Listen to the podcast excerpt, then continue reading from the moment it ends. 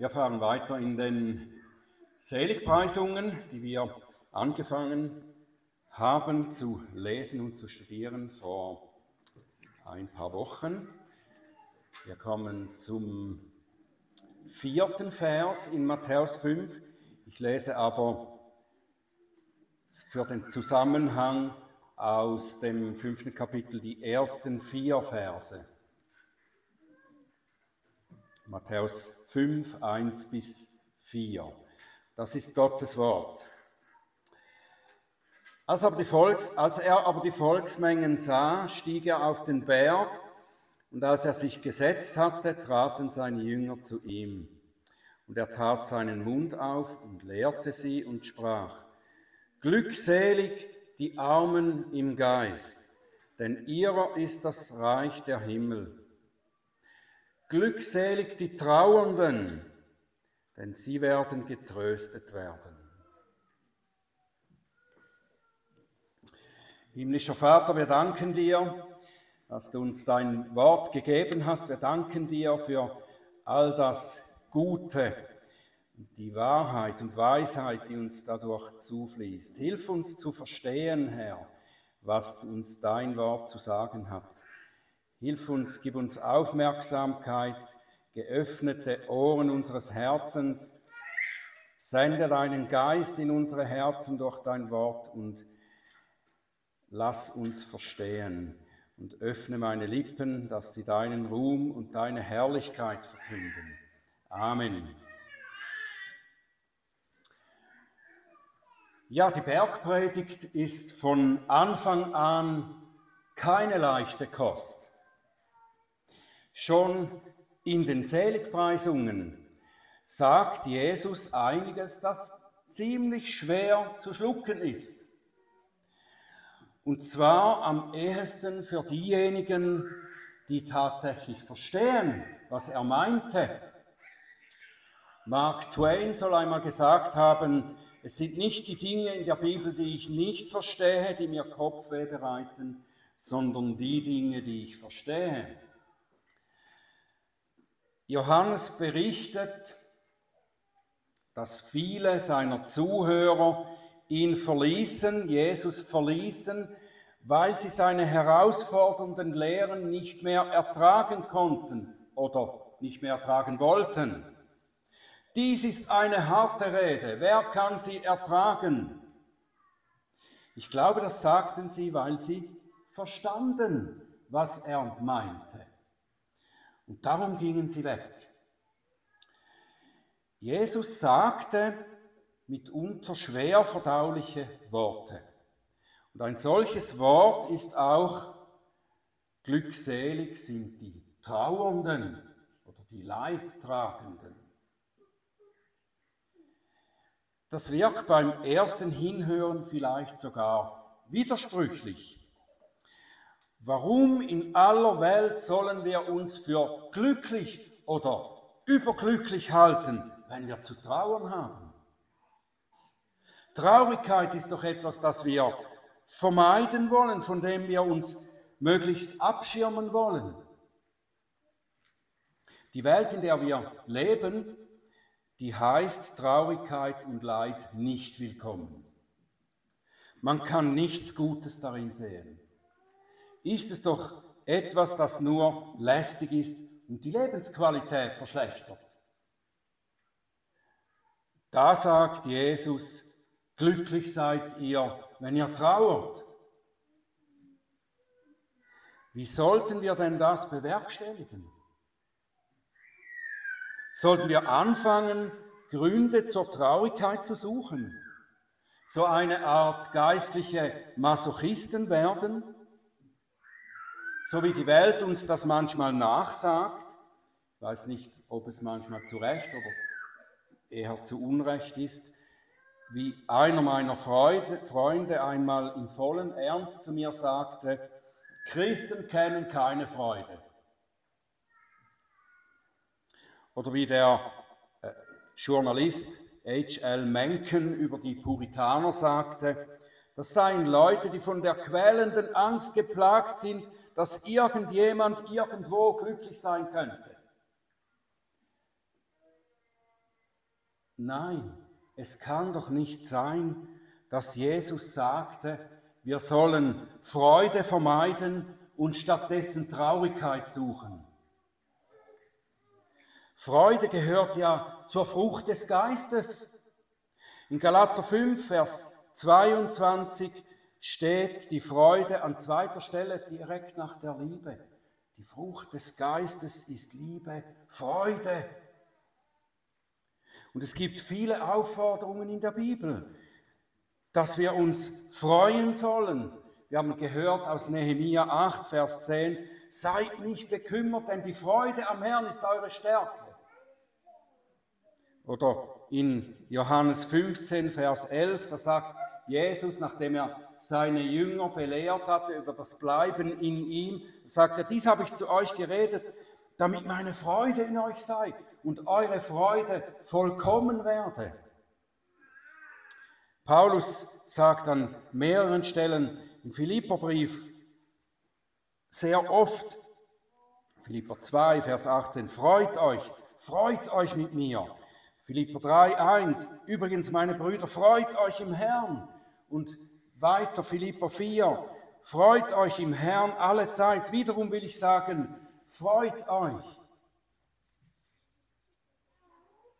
Nun, wie können wir mit diesem scheinbaren Widerspruch umgehen, dass uns auf der einen Seite an vielen Stellen gesagt wird, dass wir fröhlich sein und uns freuen sollen, dass wir nicht bekümmert sein sollen, auf der anderen Seite sagt Jesus, dass wir uns glücklich schätzen können, wenn wir Traurigkeit haben. Hierzu gibt es zweierlei zu beachten. Erstens müssen wir verstehen, dass diese Traurigkeit, die Jesus hier nennt, eine ganz bestimmte Art von Traurigkeit ist.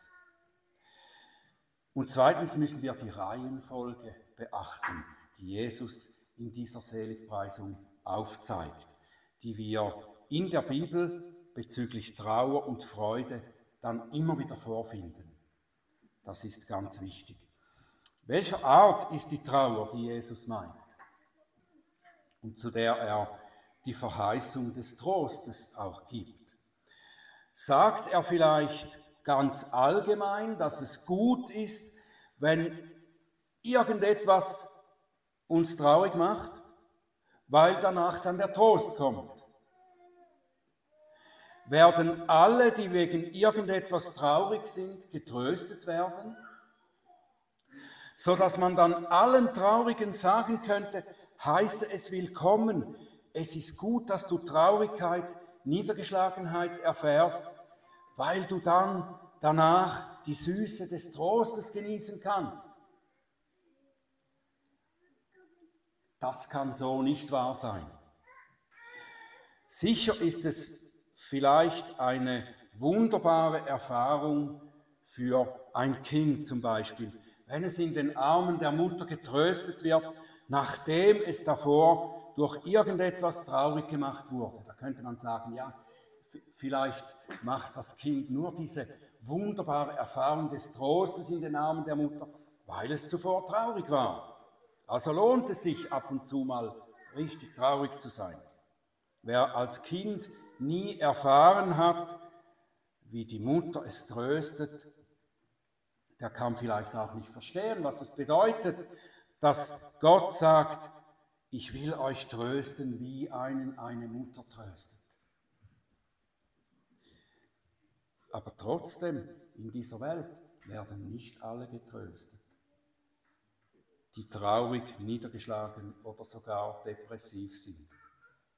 Manche Menschen kommen nie über den Verlust eines geliebten Menschen hinweg. Manche Menschen mit Depressionen kommen nicht mehr von denen los. Manche bleiben scheinbar ohne Trost und bringen sich sogar um. Manche Menschen verlieren alles im Krieg und gehen am Ende selber ungetröstet ins Grab. Das sind Realitäten, die schwer zu akzeptieren sind, aber sie sind da. Nicht jeder Mensch wird getröstet. Und darum bleibt die Frage, welche Art von Traurigkeit meint Jesus, für die er den Trost verspricht. Wir bekommen die Antwort, wenn wir sehen, dass es hier, dass er hier von einer geistlichen Traurigkeit spricht. Wie die Seligpreisungen auch alle für die gleiche Gruppe von Menschen gegeben sind, so beschreiben sie auch alle verschiedene Aspekte der gleichen geistlichen Haltung. Die geistlich Armen, das sind auch die geistlich Trauernden. Nun, was heißt das geistlich zu trauern? In geistlicher Weise zu trauern. Wir haben ein Vorbild dafür. Es ist Jesus selbst, der dies eben gesagt hat. Jesus selbst, er, der uns sagt, glückselig seid ihr, wenn ihr trauert. Er weiß, was das heißt. Es heißt über ihn im Hebräerbrief, Kapitel 5, Vers 7, er hat in den Tagen seines Fleisches sowohl Bitten als Flehen mit starkem Geschrei und Tränen dargebracht. Er hat getrauert wie kein anderer. Vielleicht ist es euch auch schon aufgefallen, dass von Jesus nirgends berichtet wird, dass er lachte. Das ist bemerkenswert, oder nicht? Oder dass er, wie es in einem Jesus-Film in den 80er Jahren dargestellt wird, mit seinen Jüngern herumalberte und Spaß hatte. Man wollte wohl einen Jesus zeigen, der auch fröhlich ist und so weiter. Ich meine nicht, dass Jesus keine Freude kannte. Das dürfen wir nicht daraus schließen, dass die Bibel nichts über einen lachenden Jesus sagt. Trotzdem würde ich meinen, dass sein Leben mehr von einer geistlichen Trauer geprägt war, als es uns vielleicht angenehm ist. Jesaja 53, Vers 3, da lesen wir, er war ein Mann der Schmerzen und mit Leiden vertraut. Und das war er, weil er unsere Schmerzen und unsere Leiden stellvertretend getragen hat.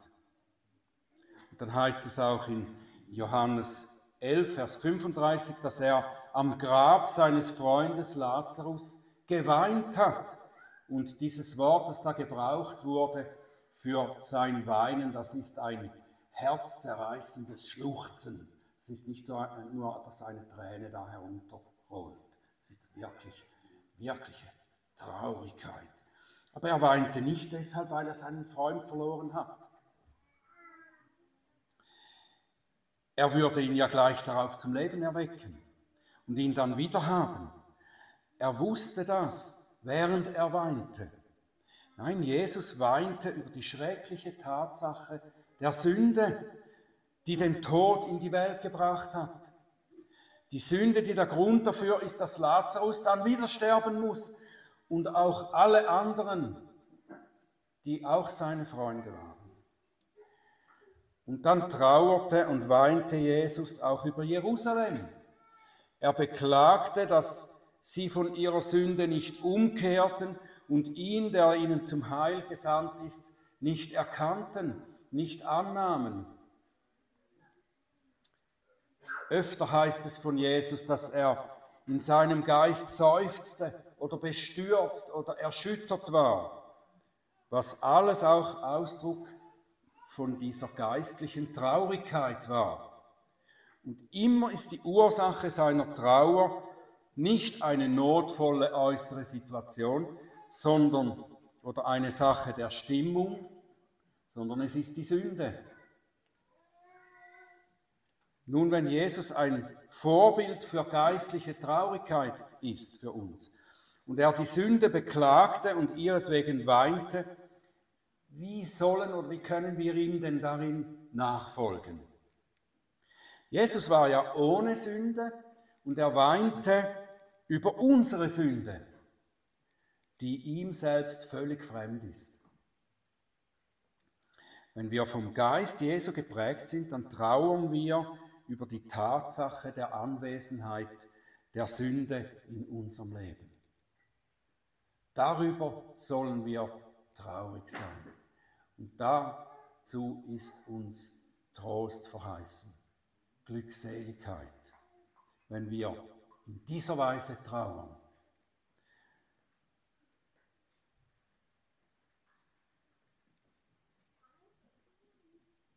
Über die Anwesenheit der Sünde in unserem Leben, einem göttlichen Leben, dem eigentlich die Sünde ebenfalls fremd ist, so wie Jesus. Sie ist nicht mehr natürlicher Bestandteil unseres neuen Lebens. Aber sie ist da und sie muss uns traurig machen. Darüber sollten wir trauern. Darum haben wir allen Grund zu trauern und der Herr nennt uns deshalb glückselig, wenn wir in dieser Weise Leid tragen. Wir haben im Buch Nehemia gelesen, dass das Volk Gottes weinte. Sie weinten über ihre Sünde. Das ganze Volk, Nehemiah 8, Vers 9, das ganze Volk weinte, als es die Worte des Gesetzes hörte. Sie erkannten aus dem Gesetz ihre Sünde und verstanden, dass sie wegen ihr eigentlich verurteilt sind. Und darum weinten sie, weil sie betrübt über sich selbst waren. Das waren Tränen der echten Buße. Und darum konnten Esra und die Leviten das Volk auch trösten und sagen, seid nicht bekümmert oder seid nicht mehr bekümmert jetzt. Freut euch, macht ein Fest. Aber das heißt nicht, dass sie danach nie mehr aus demselben Grund traurig sein sollten. Das wurde ihnen hier nicht gesagt. Der Apostel Paulus gibt uns im Römerbrief im siebten Kapitel ein Beispiel seiner Traurigkeit, die ihn wohl in einer regelmäßigen Regelmäßigkeit überkam. Es ist die Traurigkeit darüber, dass er erleben musste, wie sein Fleisch, seine alte Natur immer noch einen Einfluss hatte in seinem neuen Leben. Römer 7, ich lese einige Verse daraus vor, Vers 15, nicht was ich will, das tue ich, sondern was ich hasse, das übe ich aus. Vers 19, denn das Gute, das ich will, übe ich nicht aus, sondern das Böse, das ich nicht will, das tue ich.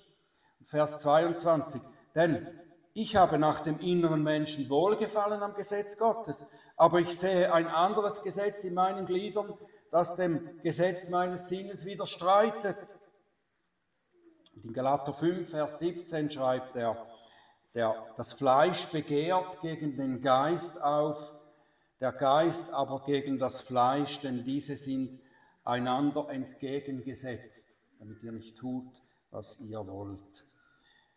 Und diese Tatsache, das bringt den Apostel dazu, dass er beinahe verzweifelt ausruft, ich elender Mensch, Wer wird mich retten von diesem Leide des Todes?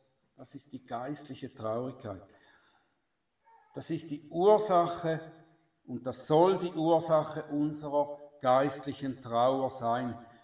Darüber tragen wir Leid, dass wir Gott gefallen und ihm von Herzen gehorsam sein wollen, aber uns doch immer wieder von unserem Fleisch und unserer alten Natur überlisten lassen und sündigen.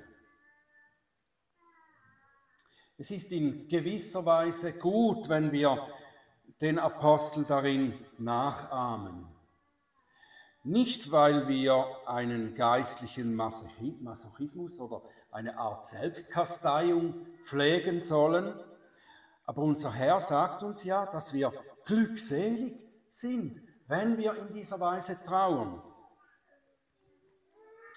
Der äh, walisische Pastor Martin Lloyd Jones, er empfahl, dass wir uns darin üben, eine solche Haltung des Leidtragens über unsere Sünde zu bekommen, indem wir uns regelmäßig einer Selbstprüfung unterziehen. Das machen wir ja einerseits im Gottesdienst auch, oder? Das ist äh, auch modellhaft dafür, für das, was wir auch zu Hause im Alltag tun sollen, uns einer Selbstprüfung unterziehen. Und es lohnt sich, die Ausführungen von Lloyd Jones einen Abschnitt lang anzuhören. Es ist ein wenig ein längerer Abschnitt, aber ich, ich finde, das lohnt sich, das zu hören. Er schreibt, wenn Sie sich jeden Abend einer solchen Selbstprüfung unterziehen würden, dann würden Sie sehr bald herausfinden, wie viele Dinge Sie getan haben, die Sie nicht hätten tun dürfen. Wie viele wertlose Gedanken, Einfälle und Gefühle Sie beherbergt haben. Wenn nun jemand, der Christ ist, diese Entdeckungen macht, dann kann er gar nicht anders als ganz elend und voller Schmerz darüber traurig zu sein, wozu er in Gedanken und Taten fähig gewesen ist. Aber er bleibt nicht bei diesen Dingen stehen, die er getan hat. Er sinnt und denkt über sein Tun nach, seinen Zustand und seine Sündhaftigkeit. Und während er sich so prüft, macht er dabei die Erfahrung, die in Römer 7 beschrieben wird. Er wird dann die bösen Prinzipien erkennen, die in ihm noch wirksam sind. Und er wird sich fragen, was in mir lässt mich so leben? Warum bin ich immer so kurz angebunden? Warum bin ich so launenhaft? Warum kann ich mich nicht beherrschen? Warum beherberge ich unfreundliche, eifersüchtige und neidische Gedanken? Was steckt eigentlich in mir? Dann entdeckt er diesen Krieg in seinen Gliedern und er hasst das und es macht ihn tief traurig. Das alles bilde ich mir nicht einfach nur ein, das ist praktische Erfahrung und entspricht der Wirklichkeit. Es handelt sich um eine sehr tiefgehende Prüfung. Bin ich aber gegen eine derartige Selbstprüfung, dann heißt das schlichtweg, dass ich solcherlei Traurigkeit nicht kenne und dann gehöre ich demnach auch nicht zu den Menschen, von denen unser Herr sagt, sie seien glückselig. Wenn ich das als krankhaft abtue und der Meinung bin, dass sich kein Mensch derartiges antun sollte, dann teile ich schlicht und einfach mit, dass ich nicht geistlich bin, dass ich anders bin als der Apostel Paulus und die anderen Großen im Reich Gottes und dass ich vor allem dem widerspreche, was der Herr Jesus Christus selber lehrte. Soweit Lloyd Jones dazu. Nun wollen wir aber nicht bei der Traurigkeit stehen bleiben. Jesus lehrt in seiner Seligpreisung ja nicht, dass die Traurigkeit an sich einen Wert hat oder eine Tugend ist. Er sagt, glückselig die Trauernden, denn sie werden getröstet werden. Die Traurigkeit über die Sünde ist eine Tür oder wie eine Tür oder ein Weg, der zu einem Ziel führt. Das Ziel ist der Trost und die Freude über das Heil und die Gnade Gottes in Christus. Esra und die Leviten sagten auch zu dem Volk, das über seine Sünde weinte, weint nicht und seid nicht bekümmert, denn die Freude am Herrn ist eure Stärke. Dahin müsst ihr kommen. Die über die Sünde Trauernden sind deshalb glückselig zu nennen, weil sie den Trost des Heils, der Gnade Christi erfahren haben. Und diese Seligpreisung schließt eigentlich an den Ruf zur Buße an, den Jesus und vor ihm Johannes der Täufer ausrichteten. Tut Buße, bereut eure Sünde trauert ihretwegen, denn das Königreich des Himmels ist nahegekommen. Da können nur diejenigen hinkommen, die zuvor wegen ihrer Sünde betrübt waren. Dann werden sie den Trost des Himmelreiches erfahren. Der Heidelberger Katechismus folgt auch diesem Muster, wenn er eingangs, ganz am Anfang fragt, was ist dein einziger Trost im Leben und im Sterben? Was ist dein einziger Trost im Leben und im Sterben? Antwort, dass ich mit Leib und Seele beides im Leben und im Sterben nicht mir selbst, sondern meinem treuen Erlöser Jesus Christus gehöre, der mit seinem teuren Blut für alle meine Sünde vollkommen bezahlt hat und mich aus aller Gewalt des Teufels befreit hat und so bewahrt, dass ich ohne den, Him den Willen meines Vaters im Himmel kein Haar von meinem Haupt fallen kann. Ja, mir auch alles zu meinem ewigen Heil dienen muss. Darum versichert er mir durch seinen Heiligen Geist, dass ich das ewige Leben habe und macht mich willig und bereit, fortan von Herzen für ihn zu leben. Dass Jesus für alle meine Sünde vollkommene Vergebung bewirkt hat, dass er mich von der Macht des Teufels befreit hat, mich vollkommen bewahrt, mir alles zum Besten dienen lässt, mir ewiges Leben versprochen hat und mich befähigt, mehr und mehr für ihn zu leben. Ist das nicht ein Trost, der durch nichts zu überbieten ist? Gibt es etwas, das mehr geeignet ist, mich mit der Freude am Herrn zu erfüllen? Die Freude, über die wir so viel in der Bibel, vor allem im Neuen Testament lesen, steht in der Reihenfolge nach der Betrübtheit und der Trauer über die Sünde. Es geht nicht umgekehrt. So lehrt auch der Katechismus dann in der zweiten Frage und danach, was musst du wissen, dass du in diesem Trost selig leben und sterben kannst? Was musst du wissen, damit du diesen Trost und diese Freude bekommen kannst? Erstens, wie groß meine Sünde und mein Elend ist. Aber dann geht es weiter.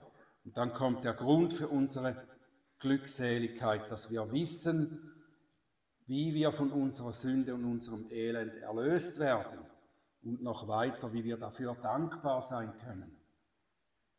In dieser Welt, in unserem irdischen Leib werden wir noch nicht die endgültige Glückseligkeit erfahren, die uns versprochen ist. Wir werden immer wieder trauern müssen, weil wir immer wieder in Sünde fallen. Aber wir werden auch immer wieder die himmlische Freude erfahren, wenn wir unseres Heils in Christus bewusst werden, nachdem wir Buße getan haben. Wir haben in diesem irdischen Zuhause schon eine Anzahlung der himmlischen Güter. Die Freude darüber soll unser Leben hier unten prägen. Aber dass es nur eine Anzahlung ist, heißt auch, dass unsere Freude eine vorausschauende Freude ist, die von der Erwartung der Herrlichkeit lebt, die noch vor uns liegt. Das wird uns beschrieben gegen Ende der Offenbarung, Kapitel 21. Und ich sah einen neuen Himmel und eine neue Erde.